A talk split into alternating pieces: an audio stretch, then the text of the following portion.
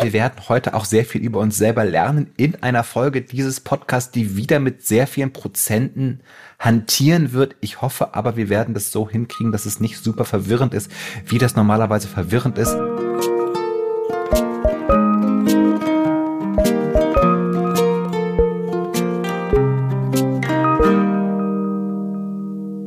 Guten Tag, ihr wunderbaren Leute. Das ist der Podcast Hallo Hoffnung, wo wir heute feststellen, das Problem sind diese Leute, von denen ich eben sang, um dann wiederum festzustellen, oh shit, diese Leute sind wir. Hui. Ich bin Stefan Finn-Spielhoff. Ich bin Autor und Texter und manchmal auch Autor, aber zurzeit nicht, weil eigentlich alles, was ich zurzeit kreativ schreibe, ist derselbe Absatz, den ich immer wieder ummodle seit einem halben Jahr. Liebe Christiane, bist du auch bei mir? Ja, das Hui hat es schon ein bisschen verraten. mein Name ist Christiane Stenger. Ich bin auch da. Ich bin Gedächtnistrainerin, Moderatorin und Podcasterin. Und möchtest du uns, lieber Finn, mehr über diesen einen Absatz erzählen, den du jetzt gerade schon so ein bisschen hübsch angeteasert hast? Ich hatte halt vor Jahren, nicht vor Jahren, irgendwann die Idee für meinen neuen Roman. Und ich mhm. weiß aber nicht, ist das dritte Person, ist das erste Person? Wie läuft das alles so? Und also schreibe ich immer dieselben äh, 20 Zeilen um. Die sind aber mhm. inzwischen wirklich hervorragend. Richtig gut. Die sind einfach spektakulär. Mir fehlen halt nur die letzten ähm, 220 Seiten. A naja, as, it, as ja it happens.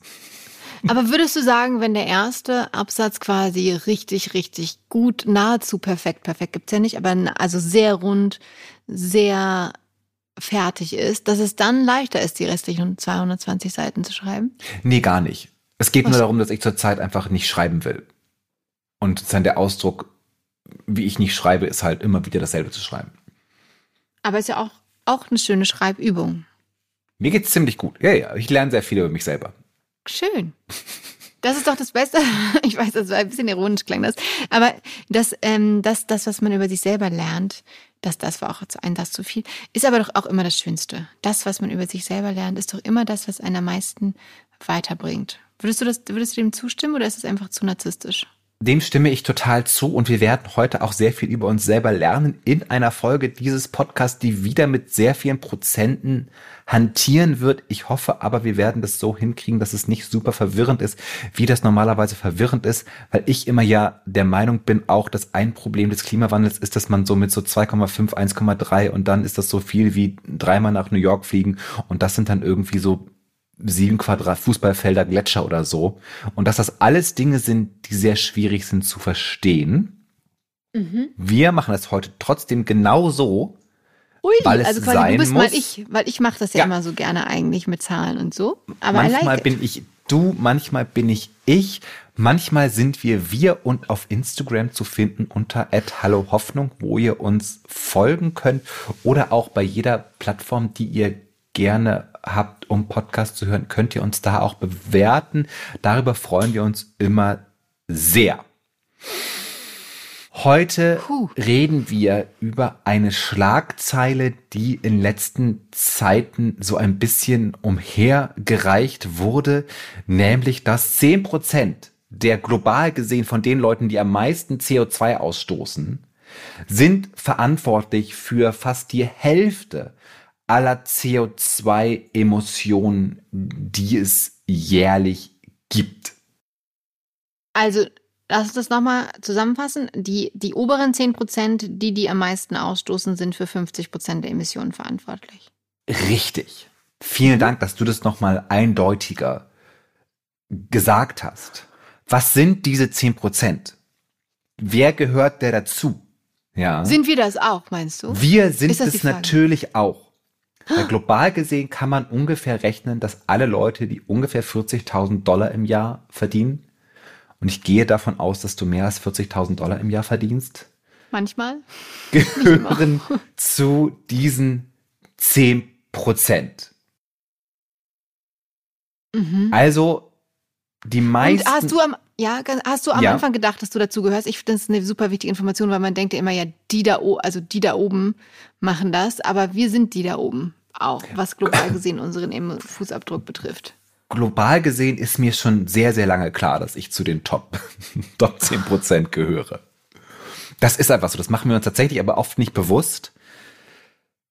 Aber es ist eine interessante Information, weil es ja inzwischen immer deutlicher wird, dass diese Energie, die wir verbrauchen, dass wir viel zu viel Energie verbrauchen. Mhm. Und ich habe einmal das Gefühl, dass wenn wir über den Klimawandel reden und wenn wir, wie wir den Klimawandel bekämpfen, wir so tun, als ob wir alle nur irgendwie Elektroautos fahren müssten und dann wäre das Problem gelöst. Mhm. Das stimmt aber gar nicht, denn wir müssen einfach viel, viel weniger Energie verbrauchen. Und da herrscht ja aber so eine ganz starker Widerstand gegen. Das sollte sagen, ich möchte aber mein Leben nicht ändern und ne, man wird hier entmündigt und wir dürfen gar nichts mehr. Man muss aber sagen, das sagen wir aus einer, aus einer wahnsinnig gut situierten, privilegierten Situation heraus. Und wenn sich alle so verhalten würden, wie wir uns verhalten, also wie, wie alle, wenn alle so Energie konsumieren wie die Top 10 Prozent, wäre die Welt einfach total im Arsch. Mhm. Jetzt schon. Das bedeutet, wenn wir das noch mehr einschränken, können wir sagen, die, die, die, die Top 1% global, zu denen gehören wir dann nicht, aber halt die, mhm. die, die, die, die Superreichen mit Yachten und so weiter. Äh, kannst du, hast du da eine Zahl, die du mit uns festmachen kannst, ab wann man zu den Top 1% gehört? Oder sind es einfach nur generell die, einfach die, die Yachten und die Hubschrauber? Die Zahl habe ich heute nicht dabei. Mhm. Aber ich kann dir sagen, dass die halt ungefähr 50 Tonnen CO2 ausstoßen, was halt total krass ist. Und die 0,1 50 Tonnen Weil wir, CO2 nur, dass man das einordnen kann, wir zwei Häschen so ungefähr 10 bis 12 Tonnen wahrscheinlich. Genau. Du ein bisschen weniger, weil du wirklich gar nicht fliegst. Ich äh, ein bisschen auch dann so 10 bis 12. Und die das ist so der Durchschnitt in Deutschland, genau. Mhm. Und 50 sind schon die 1%, okay, 50 Tonnen. Mhm. Und 0,1 Prozent der Weltpopulation, also 0,1 Prozent, äh, mhm.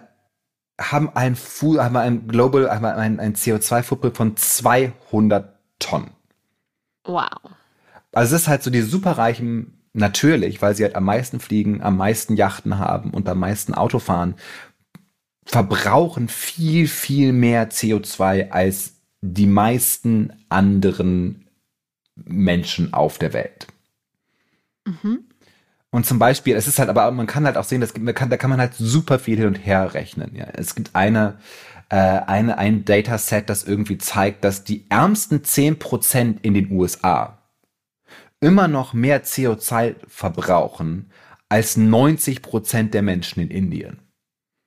Mhm. Also es gibt halt also zwischen den Ländern wahnsinnige Diskrepanzen und innerhalb der Länder wahnsinnige Diskrepanzen. Mhm. Und eine dieser Konsequenzen, ja, von diesen zehn Prozent, zu denen wir hier gehören, über die wir am meisten reden wollen, ist, dass wenn allein diese zehn Prozent, ich möchte es nochmal sagen, zu denen wir auch gehören, weiter mhm. so viel CO2 verbrauchen, wie wir das momentan tun, dann mhm. reicht dieser CO2-Ausstoß, den wir da haben, um das 1,5 Grad Ziel 2046 zu reißen. Also nochmal, das musst du jetzt nochmal erklären. Sorry, da habe ich wir jetzt, allein, das, das, wir wollen ja alle allein. irgendwie, dass die, dass die, dass die, dass die Erderwärmung bei 1,5 mhm. Grad bleibt innerhalb von bis 2100. Ja. Wenn nur die 10% weiter so Energie verbrauchen, wie sie das momentan tun, werden sie dieses Ziel als 10% der Weltbevölkerung allein reißen bis zum Jahr 2046. Aber es verbrauchen ja auch noch andere Leute dann zusätzlich. Also schaffen ja, wir es aber halt wir schon früher. alleine. Ah, okay.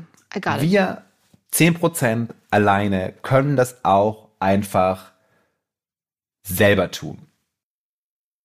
Also das ist aber ein theoretisches Gedankenspiel, weil wir wahrscheinlich es schon früher das wird als ja Weltgemeinschaft so aus, reißen. Als Weltgemeinschaft werden wir das 1,5 Grad Ziel weit vor dem Jahr 2046 reißen, falls ja, genau, das Leuten genau. noch nicht klar sein sollte. Fun genau, Fact, wir haben das 2-Grad-Ziel. Wir haben letztes im November schon zweimal lagen wir über dem 2-Grad-Ziel. Was noch nichts bedeutet, aber es ist halt so, mhm. gruselig, was kommen wird. Also, die, also, genau, also der Jahresdurchschnitt lag schon zwei. Nein, nein, von einem Tag. Du? Es gab so, zwei oh. Tage. Ah. Das ist jetzt, wir, wir kommen jetzt in diesen ah, Moment, wo man so. Genau, ja, weil, ja? Mhm. Weil irgendwie, wir waren, das, das war das letzte Mal, was du gesagt hattest, dass wir festgestellt haben, dass der, ich glaube, es war der September, 1,5 Grad über der ganze Monat gesehen, 1,5 genau, genau, Grad genau. über dem Durchschnitt lag. Und jetzt haben wir es halt, dass zwei Tage über das, das 2 Grad Ziel schon gerissen haben. Mhm. Das sind diese schlimmen Zahlen, die ich meinte, wo ich denke, alle sind total verwirrt, weil es so viele Prozente und da und links und rechts, aber die einfache Nachricht ist, zehn Prozent der Weltbevölkerung verbrauchen so viel CO2, dass wir das 1,5 Grad Ziel vor dem Jahr 2050 reißen werden. Und da auch noch alle anderen auch noch so ein bisschen CO2 verbrauchen, werden wir das 1,5 Grad noch viel früher reißen. Mhm. Generell. Mhm. Was wir eigentlich äh, bis 2100 nicht reißen wollten. Das hatten wir mal vor. Das werden wir nicht mehr schaffen. Genau, das ist mittlerweile allen klar. Das ist, das ist nicht allen klar. Das ist, das ist, ganz viele Leute sagen, ah, das darf man nicht und man, natürlich kriegen wir das noch hin, aber es ist ganz einfach die einfache Tatsache, dass wir es einfach nicht schaffen werden. Punkt. Und dass wir jetzt einfach auf so einer Ebene sind, dass wir einfach gar nicht ganz genau wissen, wie schlimm es denn eigentlich alles werden wird, wenn wir mal ganz ehrlich sind. Mhm. Und ähm, hast du uns jetzt auch noch ein bisschen Hoffnung mitgebracht oder wolltest du uns einfach nur ein paar Prozentzahlen um die Ohren schmeißen?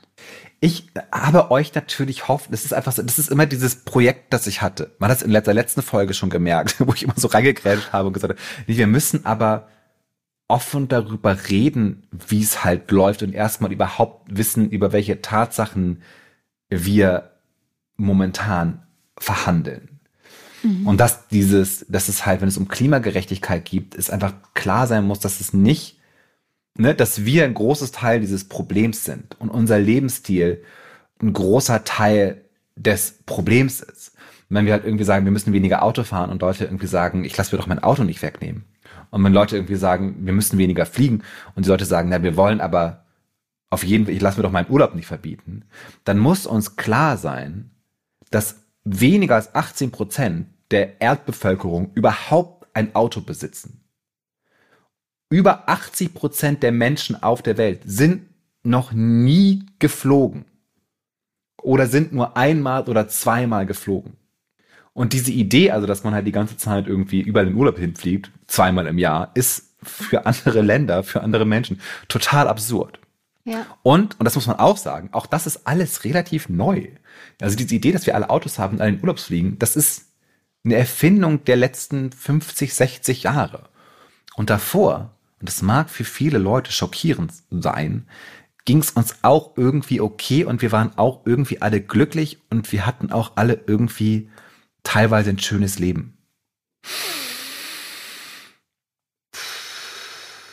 Ja. Und deshalb müssen wir ganz klar anders leben und wir müssen auch die Frage stellen, wie kriegen wir das hin? Und da habe ich zum Beispiel auch gelesen, dass es halt vor allem darum gehen muss, halt an diese Top 10 Prozent ranzukommen. Und in mehreren Artikeln ging es so darum, dass Leute gesagt haben, es kann nicht darum gehen, dass man jetzt irgendwie eine CO2-Steuer einführt, einführt, die irgendwie alle gleich trifft. Ja, dann gab es mhm. so richtige Referenzen für die, für die, für die Gelbwesten in Frankreich dass dann auf mhm. einmal große soziale Konflikte losbrechen, wenn auf einmal alle gleichzeitig mehr Geld bezahlen müssen, obwohl ja. es eigentlich die Top 10 Prozent sind, die am meisten Scheiße bauen und am meisten ähm, CO2 ausstoßen. Dass man zum Beispiel mhm. sagt, man braucht halt irgendwie also eine Reichensteuer auf jeden Fall sowieso, Erbstoffsteuer sowieso, aber dass man halt sagt, es gibt halt irgendwie ein CO2-Budget, das jeder hat und das ist steuerfrei. Und sobald du halt drüber kommst, hauen wir richtig rauf und sagen, jetzt wird's halt teuer. Weil halt diese ganzen, dass halt das Flüge überhaupt so billig sind zum Beispiel, ist ja einfach, ist weil absurd. wir halt immer noch total absurd Flüge subventionieren und Kerosin ja. subventionieren.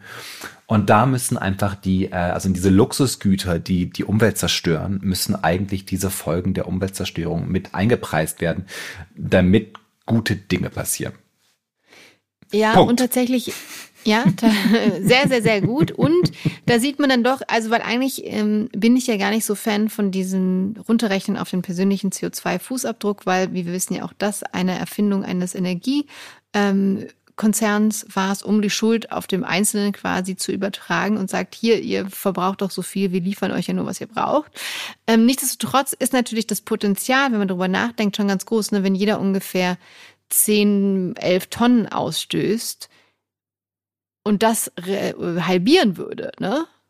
dann sind halt einfach schon mal 50 Prozent weniger CO2 in der Luft, wie wir gesehen haben, wenn das die oberen 10 Prozent machen würden, was einen erheblichen Impact hätte.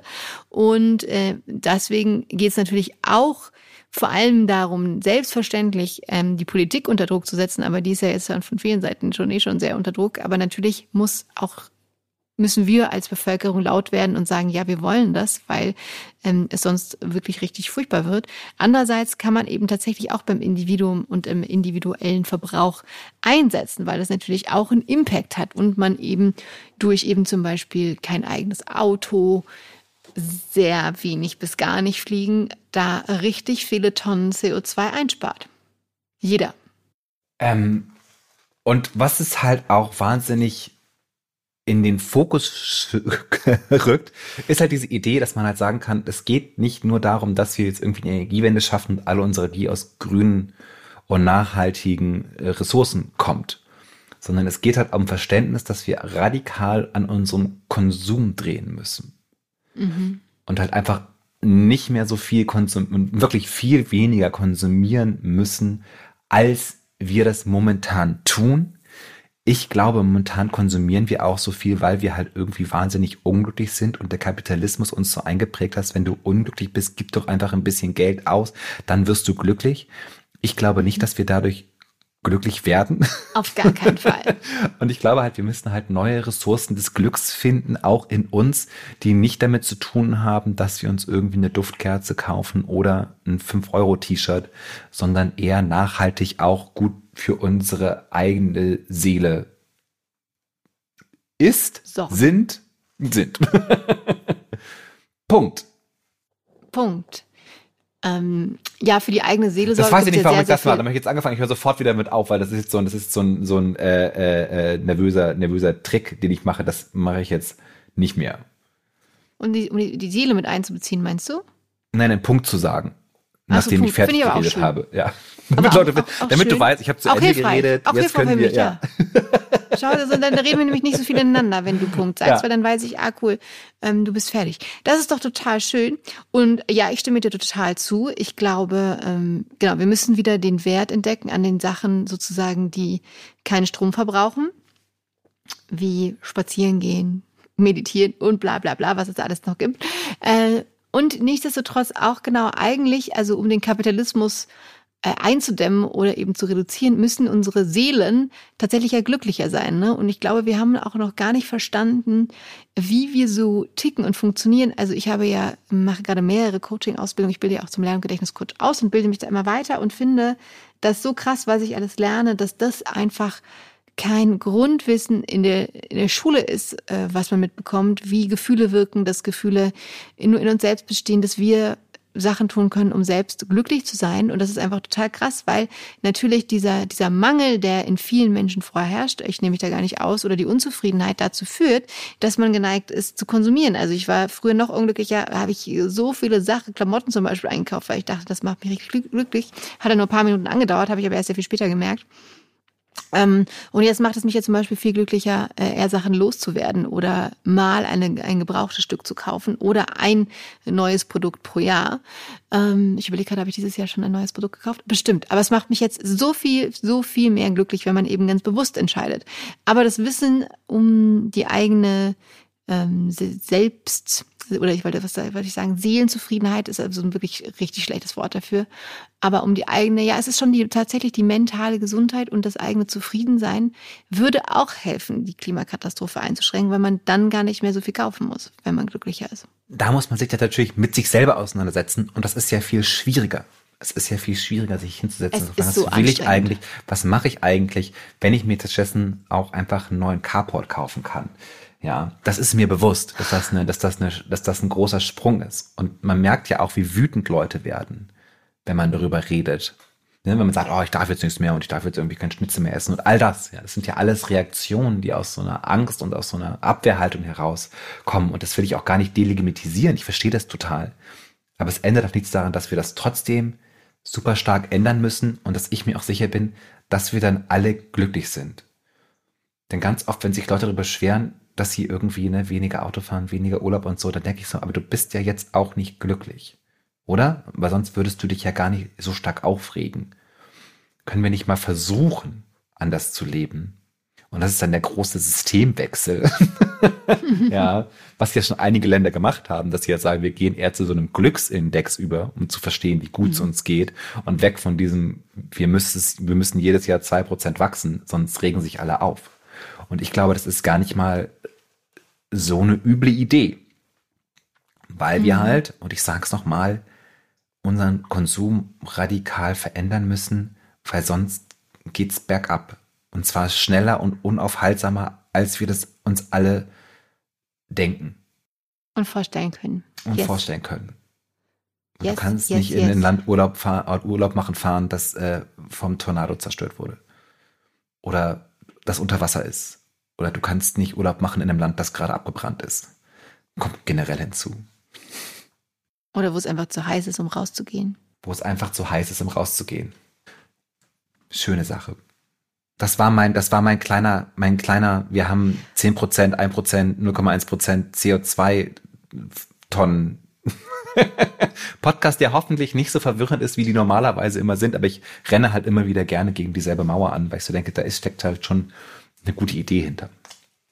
Super, super gut. Und aber das Tolle ist, dass du uns damit ja auch wieder ein großes Tablett Hoffnung serviert hast. Denn die Tatsache, dass wir oder die, die Erkenntnis über uns selbst, dass wir schon auch richtig mitschuldig sind, beziehungsweise einen großen Teil der Verantwortung tragen für unseren eigenen CO2-Fußabdruck, äh, CO2-Ausstoß, gibt uns ja aber auch die Möglichkeit, handlungsfähig zu werden, weil wir ihn reduzieren können. Es ist eine große Freude, bewusst zu konsumieren es ist viel besser, bewusst zu konsumieren, als so unbewusst einfach Dinge zu verbrauchen. Und sobald man halt sich einstellt, so, ne, ich esse ja auch zum Beispiel manchmal Hühnchen oder so. Bitte was? Wenn ich, das, wenn ich das halt mache, ist das halt so ein ganz so ein besonderer Moment, wo ich sage, oh, weißt du, heute gehe ich mal äh, zu meinem Lieblingsvietnamesen und, und, und esse eine Pho. Äh, aber das ist auch so ein Moment, wo ich das dann so richtig so wahrnehme. Oder wenn ich sage, so heute kaufe ich mir mal eine Bratwurst und es ist halt dann auch einfach ein super Tag. Und es ist Aber eine ganz halt bewusste so ganz, Entscheidung. Und ist eine, eine ganz bewusste Entscheidung, die ich so ein, zwei Mal im Monat treffe. Mhm. Und ich finde das, das, früher hatte ich das wirklich so, also ich habe angefangen, weniger Fleisch zu essen, weil ich halt immer so automatisch ähm, Dinge mit Fleisch bestellt habe. Mhm. Und dann immer so festgestellt habe, aber das hätte ich jetzt auch gar nicht gebraucht. Und inzwischen mhm. bin ich halt weg von diesem, ich, ne, von diesem Gefühl, ich brauche kein Fleisch, weil ich halt generell super wenig Fleisch esse. Aber wenn ich es dann mal mache, dann ist das so eine ganz bewusste ich will mir das heute gönnen und es ist super lecker. Und, und es ist das, auch ein ganz besonderer Genuss, den man sich dann ist super schenkt. lecker. So und es schmeckt dir wirklich viel besser, mm. wenn man mm. so lange nicht geschmeckt hat. Mm, ja. Weil es dann eben was Besonderes ist und dann achtet man auch da ganz besonders drauf und ähm, konsumiert eben auch ganz anders. Und deshalb konsumiert doch lieber unsere Podcasts und bewerbt sie in the Internet. Yes. Auf Instagram great. oder auf, auf äh, äh, allen Podcast-Plattformen, die es gibt. Und wir freuen uns einfach immer, dass ihr uns hört. Und, ähm, und ich sage heute mal so ein ganz großes, wir schaffen das. So was Merkelisches, wir schaffen das in den, in den Äther. Das ist doch wunderschön. Ähm, da, da freue ich mich drüber. Ich sage einfach nur, äh, habt eine tolle Woche und ähm, viel Spaß beim bewussten Konsumieren. Macht's gut. Hui. Ciao.